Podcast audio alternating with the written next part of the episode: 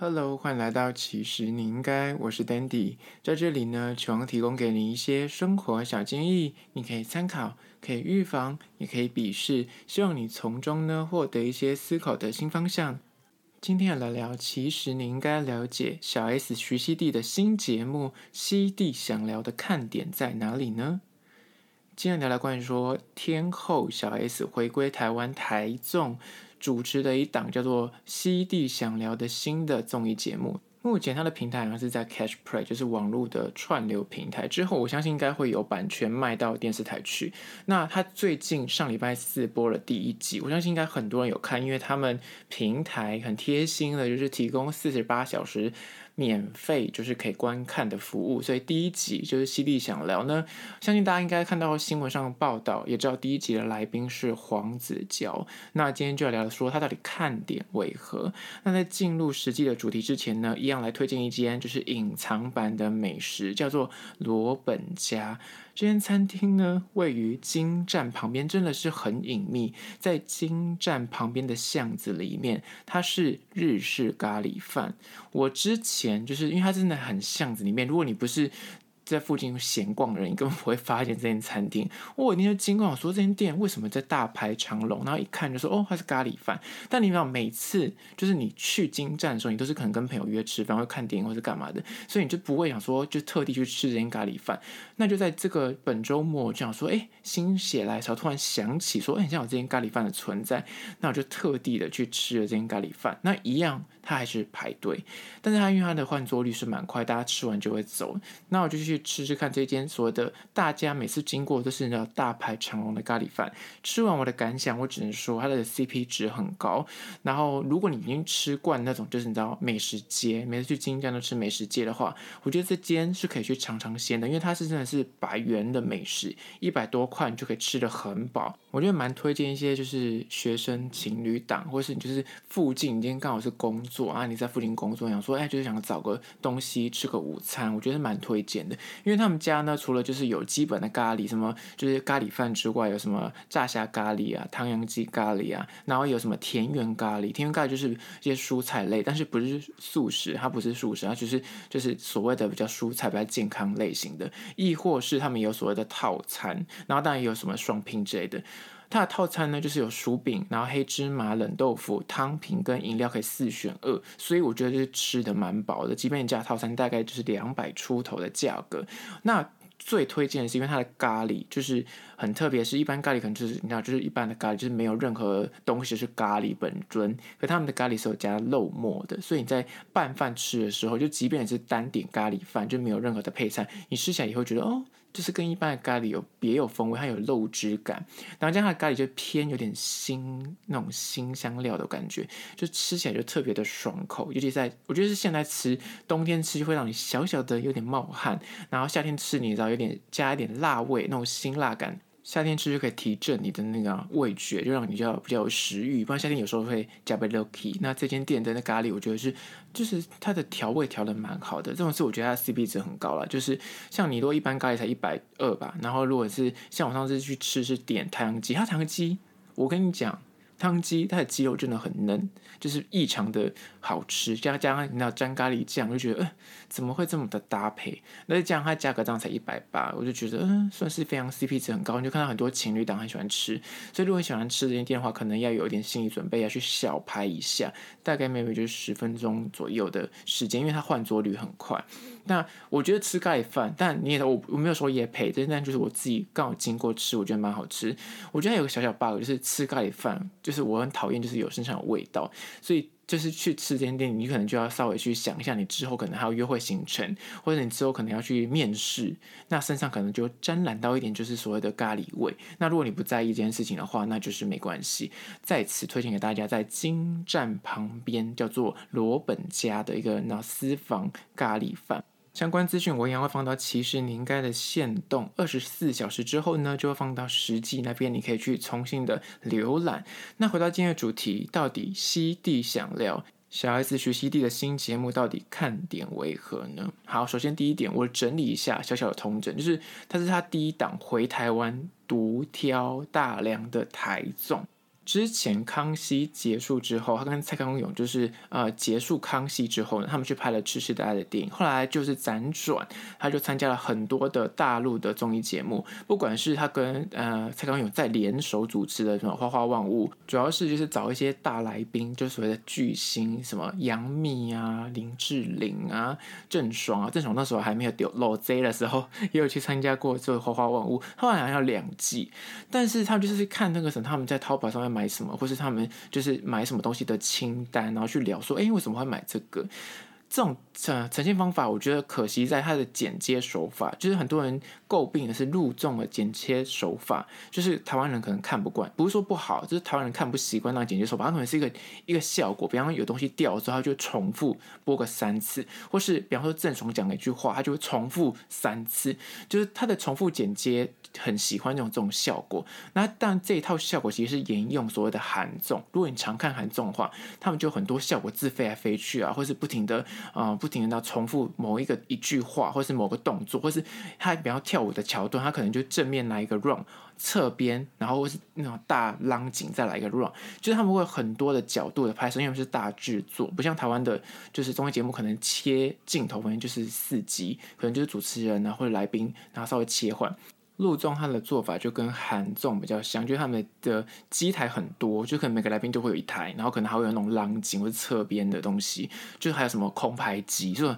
很大的制作。他们一档就是综艺节目的制作费非常的高。那讲到这，你想说我凭什么去评论这件事情？因为小弟不才。我年轻的时候也做过一年的电视幕后制作，所以对电视台其实也是蛮有了解，而且也做过台湾的综艺节目一年，所以就是可以比较一下他们的剪接手法。因为那时候我们自己看完他们的现场录影画面之后，我们要纸上剪接，就是要去看一下他们，哦，他们这个画面哪边比较有趣，或哪边要上一些特效字，要怎么去剪出那个节奏才会大家觉得有趣跟好笑。那陆综他们就是剪接，就是很多为人诟病是，他就让你会一直断掉那个气氛。怎么说呢？为什么康熙好看？康熙好看就在于它的节奏很明确，你听就是他们在闲聊，但他也是会剪掉一些不该讲的或是一些无聊的废话，但是他会让一个人的故事完整的讲完。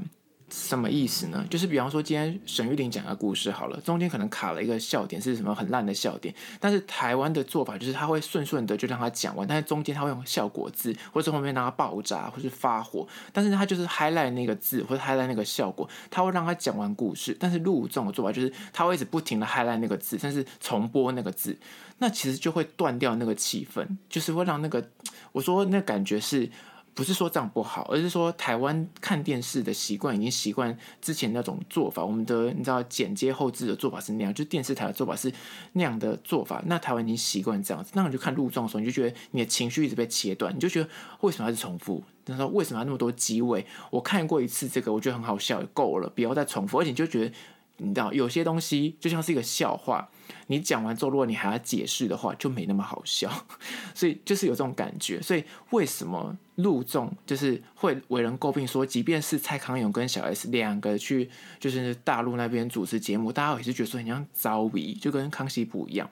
当然还有所谓的审查机制。因为在中国那边的影视产业，当然会就是会除了一些敏感的字眼之外，那还有关于说他们可能就三观一定要正，所以他们就是对于一些议题，可能就不像台湾那么开放，可以去讨论很多的性别啊、政治啊或什么都可以聊。但现在有 NCC 也会管一些东西，但是我觉得基本上台湾真的是综艺节目比较没有什么尺度，除了就是讲一些十八禁或是太暴力可能会被剪掉或是会被警告之外，我觉得其他议题上面没有所谓的敏感问题，但。中国市场他们当然有各种的政治考量，或是他们这个大内宣的问题，就是什么禁年龄啊，或是会有各种什么艺人上面道德啊，或是比方说不能够刺青啊这种，就是他们有自己严格的规定。那不是说好坏，反正他们就是习惯那样子嘛。那小 S 到那边去主持就会变绑手绑脚，你讲话就会受限。即便是蔡康永也是，你去那边时候有些东西他就得要在讲出话之前要自我审查，不然大然虽然可以剪接，但是就会没有那么的怎么说辛辣，或是不要没有那么犀利。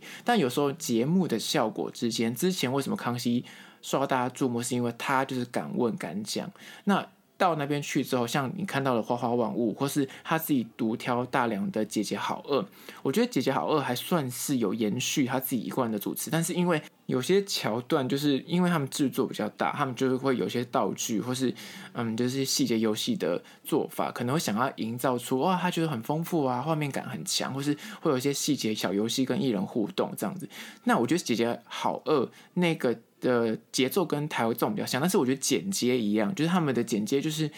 就录众的剪接手法还是会让人家看不惯。那回归到这一次要聊的关于说熙娣想聊这件事情。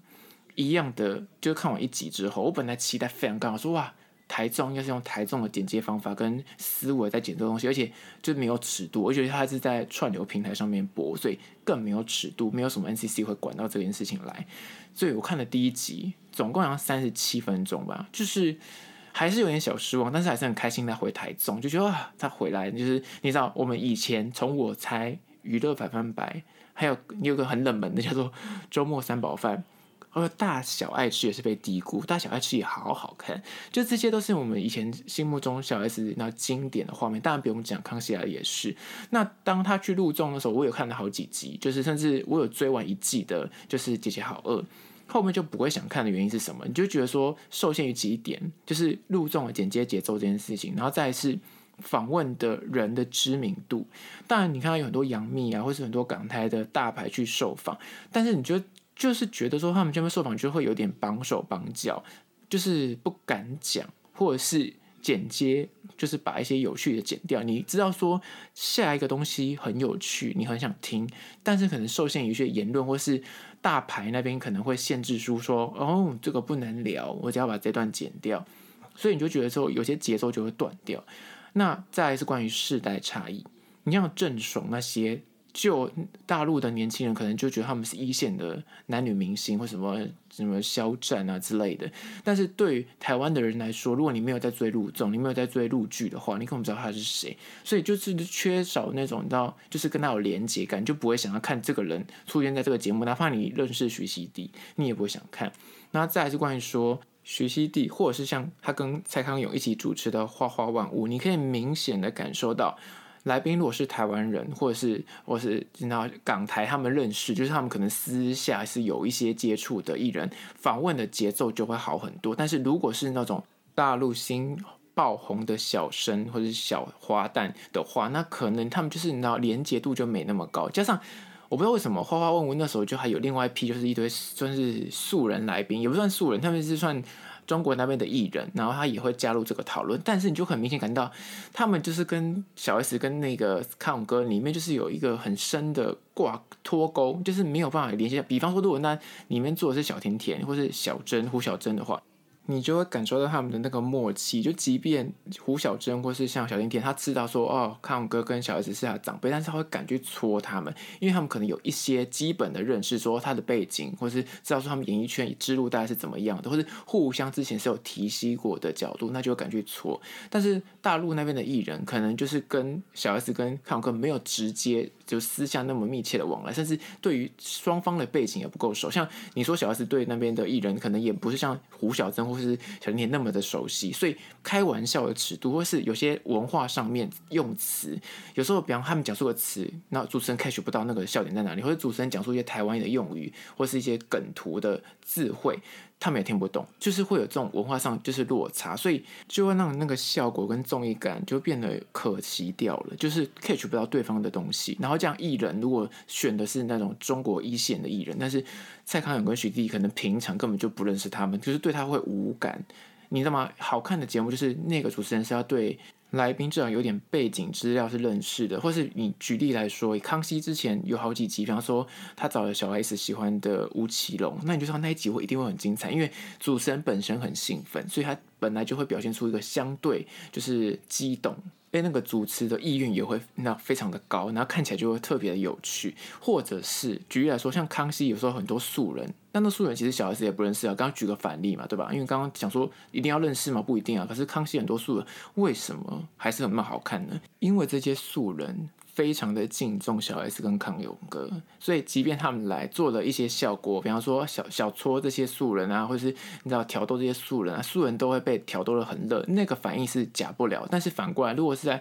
大陆做这件事情的话，那些素人可能。就不觉得小 S 有多怎么样，或者是看蔡康永有多怎么样，这就是落差。所以加上那些一线，比方他们新算出来的中国一线的什么流量小生，可能也不是活过康熙的那个盛世，所以也对他们两个人不是那么熟悉，所以聊天就会有代沟。那回归到这一次熙娣想聊这件事情，我本来以为说他可能就是完全会以台中的以前的节奏来抓。那当然制作人也是 B Two 哥，就是之前是黑饭的制作人吧，我记得。后来应该也有担任过《康熙来的》一段时间的制作人。那他之前在康熙的时候，当然也有很多佳作，什么运动会啊什么之类的。那就第一集熙娣想聊，我个人就是浅见呐，我觉得他前面的那个剪外景，因为他们在主打就是小 S 第一次走出摄影棚，就是户外节目，所以他前面就真的是让他走出户外，就是在在车外面走出来之后，然后有那种有 talking 这样，然后当然又设计了那两个保镖，我真的觉得。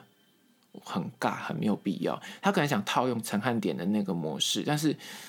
我个人看真的是捏把冷汗啊！我个人就是不喜，不是很喜欢那个东西。有可能是第一集啦，那可能后面我们再再看一下。我不真的不是很喜欢前面那个保镖节奏，我觉得很尴尬。之余是我很想快转到后面 talking 的部分。当然，他前面主打就是这个节目整个主打就是户外节目。那当然，他们这一次设定的场地就是在一个餐厅，然后。呃，也不算暴雷，因为大家预告片也知道说他访问的是黄子佼，然后有带他的徒弟露露去参加这一次的受访。那我刚刚讲到比较可惜，像是那个保镖的环节，之于是还有两个桥段，我觉得设计的没有到位，是关于在汽车上，他们从那个拿完礼物要去餐厅的时候，有说的快问快答，B two 哥自己问问题，然后小 S 解答，还有在实际。Talking 就是在跟黄子佼对谈的时候，他也设计了那个二选一快问快答，在车子上面那个我就觉得蛮尬，他是回答一些网友的问题。那做节目人都知道，那些问题绝对不是网友问的，而而有可能是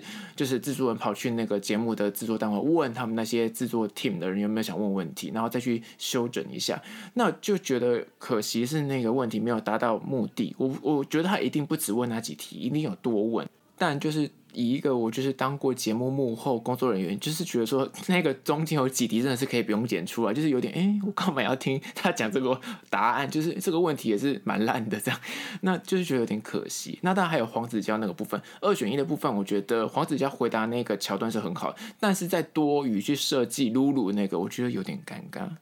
因为。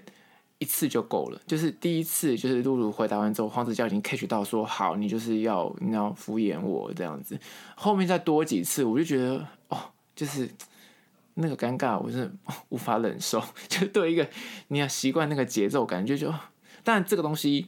我觉得是 B Two 客喜欢的，因为他在以前的黑饭模范棒棒糖跟那个我爱黑社会这两个节目，他们只要有那种出外景的。比方说去直击妹妹家有多乱呐、啊，或者是去恶整一下妹妹啊，就是那种偷拍的，那都会有，就是 B Two 哥自己的 O S，就是可是那个时候剪出来，就是因为它是很小的桥段，而且我觉得他那时候剪接的效果有达到他的目的，但是这一次就是我觉得很可惜，就是没有达到他的那个笑点跟效果，反而拉长了时间，让人家想要就是哦尴尬的想要快转掉。但小 S 跟黄子佼的那个对谈，还是单你去剪完那个把露露的那个。尴尬剪掉之外，你就觉得还是很好看。那回归到就是这一次，除了是 B Two 是制作人之外，大 S 也是制作人之一。那我就觉得说，哦，那其实应该大 S 非常了解小 S 他的笑点在哪里，应该是要回归。我觉得不要那么多效果，那效果跟那些游戏的桥段根本就是不是重点，因为大家要看的小 S，就会觉得大家摆错重点。以一个老粉，我真的是老粉，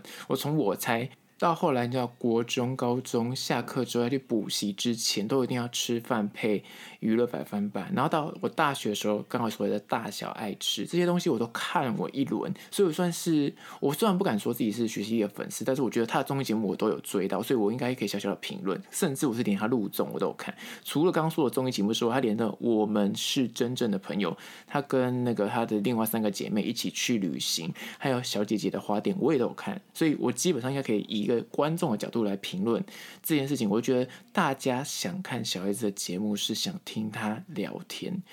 为什么之前娱乐百分百会这么红，大小 S 会这么受喜欢？因为大家是想听小 S 跟大 S 在闲聊他们的家务事。讲到这里，必须说，因为他们两个可以说是开创了一个新的主持风格，就是闲聊。而这个闲聊套用到现今，就是所谓的直播跟 podcast。为什么直播跟 podcast 有市场？因为有时候就是想个陪伴，你想要听一个你认识的人讲一些废话，讲他的分享他的日常，只要这个人讲话是很有趣、很有梗的话，那大小 S 为什么之前在娱乐百分百大家会这么喜欢？绝对不是因为他们播报一些娱乐新闻有多有趣，而是。他节目一开场，今天是中华民国什么几年几年开始那一段，前面的大概十分钟十五分钟，他跟他姐妹闲聊的那个。timing，因为它是直播，所以非常的 real，而且剪不了，很真实。那尴尬就尴尬，闲聊就闲聊，聊一些鸡毛蒜皮的事情，就是哎，我今天鼻毛又擦出来什么之类，就是这么的生活化。大家要看的是这个东西，但是节目就是犀利想聊，尴尬点就是他把那些有趣的东西，可能用了很多的包装，或是用了很多游戏桥段去限制了它的灵活度，反而就没有那么有趣了。然后像为什么后来大小 S 也是。大家会很喜欢，是因为他还是跟大 S 一直在闲聊。那他们是以一个煮饭的那个形式去去带，可是根本不是重点，不是在煮饭，没有人在在意他的怎么样做法，或是到底是怎么做出来好不好吃。他在一次在过程中，他们是借由去让艺人去煮饭，然后让他分心，然后去问一些话。他其实，在陆总的那个就是姐姐好饿，其实也是想用这个方法去套话，但是他们又多了小帮手，那等于又失去了那个，那失去了那个套话的做法，而且流于一个形式，反而就没有那么像大小爱吃这么的有趣跟那么的真实。当然，制作费有差啦，台湾一集制作费跟大陆那边制作费一定差很多，所以大小 S 因为你看有趣就在这里喽，好看不一定要花很多钱，好看有时候就是小小钱，你反而用。很小的预算，但是你知道没有几个机台，但是因为艺人得要自己动手去做，反而那样才会有趣。就是你知道手忙脚乱，然后他们就可以互相吐槽。比起那个大制作，甚至还有小帮厨会帮你做，然后他们 talking，然后大家穿得很 fancy，那就是反而没有，那就少了一点味道。所以我觉得后面我很期待，我还是即便讲到这样，我是小小的提起我的意见，但我意见不是很重要。那我也觉得他们 制作人也不会来听我的节目，但是我觉得一个。就是长期有在收看徐熙娣的综艺节目的人来说，我会觉得说，嗯、呃，就是他的剪法应该是后面会再更顺一点，因为后面的访问有什么贾静雯啊，或是庾澄庆啊，这几个都是跟小 S 有私交的人，所以我相信一定会很有火花。就是在剪接的那个东西，真的不用太去套用韩综或是陆综的那个逻辑或是模式，你去乖乖用台综的那个方法去剪，其实大家反而看的会更顺。然后把重点应该是拉回在 talking 的部分，但虽然他就是。主打外景节目，但是我也是有点傻爆眼的，因为当初我以为他说他可能是会像那种行脚类节目，去叫小儿子去外面啊帮忙做泡菜啊，或是做什么，然后顺便找一个艺人去跟他一起唱拉拉那个陶土啊，或是什么之类，然后找另外一个艺人去。陪他一起做点事情，可是后来看起来应该不是，因为我看到后面的几集的预告，好像是就是买菜，跟庾澄庆去超市买菜，然后跟贾静雯很像在脚底按摩还是什么之类的，那也是都是偏静态，那其实就是纯投屏只是去找一件事情做，那。我觉得他应该回归到 talking 这件事情是他拿手的，那也不用太多简介，就是去剪掉一些不该讲的，然后留下他原本的那个笑点跟效果期就可以了。那第一集就是就是小失望，但是看到他回归台中，还是觉得哦，就是你知道。那种回忆杀，那这样他的搞笑功力也是那依旧，还是非常有群众魅力。他是一个非常有群众魅力的的主持人。当然，就是先撇除他就是政治那边的问题，我觉得他是一个台湾算是一个代表性的主持人，也是带起后面很多像 Podcaster 或是 YouTuber。很多新生代的主持人，或是新生代的那种艺人，都是受他的影响，因为他的讲话方法，或是他的主持的逻辑，或是那种他会戳别人啊，或者是吃别人豆腐啊，或是很犀利的问话形式，都是自成一派的。你你可以讨厌他这个人，比方说他的政治倾向啊，或者他之前可能有一些比较不负面的新闻。那我觉得这些事情就是分开来讲，他这些事情可能做不对，或是他的发言可能有一些问题，那你可以讨厌他这部分。但是就一个，我就是电视人，或是之前综艺。行业的从业人员来说，我觉得他是蛮代表性一个呃，就是主持人，然后他的也风格也是一个自成一派，所以他回归台综，我觉得这是一个值得大家去就是期待可以看一下，这样说他是不是就会掀起不一样的呃火花？那其实你看之前百灵国其实有讲到说，现在很多啊从大陆回游的艺人，大家也不用那么的排斥，因为他们其实会带很多那边的做法。会像他们那么很大的制作，那其实像徐熙娣或是蔡康永，他们都是你知道一线的所以当他们去外面的闯荡一番之后，再回台湾，他们就可以吸取那边的经验，或是他们那边的做法，把它带回台中。那其实也是蛮值得期待，就不要那么的负面吧。就说哦，你看吧，现在大陆市场就是比较你知道严峻，你现在回台湾要赚台湾钱，我觉得也，不是这样说，就是像人家那个华灯初上也是啊，就是这些大腕，就是之前都是可能在中国市场呃主力在那边，那后来哎慢慢都回归台湾的市场，也拍出很棒的剧，而且剧本。呃，演员的那个素质跟实力都有全面的提升，我觉得这也是大家可以期待的事情。所以呢，我就是还是推荐一下《西地想聊》。如果你就是很喜欢这类就是访谈，然后想看一样不一样的就是徐熙娣的话，我觉得大腿。但是第一集我目前就是评价，我觉得可以再更好，就是可能是修剪它的节奏啊，或者是关于说他们游戏桥段可以再少一点，单纯放回 talking，然后让主持人跟来宾可以好好的聊天，不要这么多游戏去打断那个节奏，反而会更好。好了，就是我今天的浅见，我不敢说就是很多批评，我觉得是我个人当一个观众，或当个之前曾经是电视台的工作人员来做个小小的分享，关于西地想聊的看点。也希望提供给你做参考。最后还是要说，不管此刻你收听的是哪个平台，快去按赞订阅。如果你有任何意见，不管正面或负面，都欢迎可以提供给我一点点想法，可以去留言给我。那如果是厂商的话呢，有任何想要合作的意愿，都可以到资讯栏位那边有信箱，可以写信给我，然后来洽谈。最后关于说，如果你是用 Apple Podcast，快去留下五星的评价，写下一些意见，让我们的排行榜冲得更前面。好了，就是今天的，其实你应该下次见喽。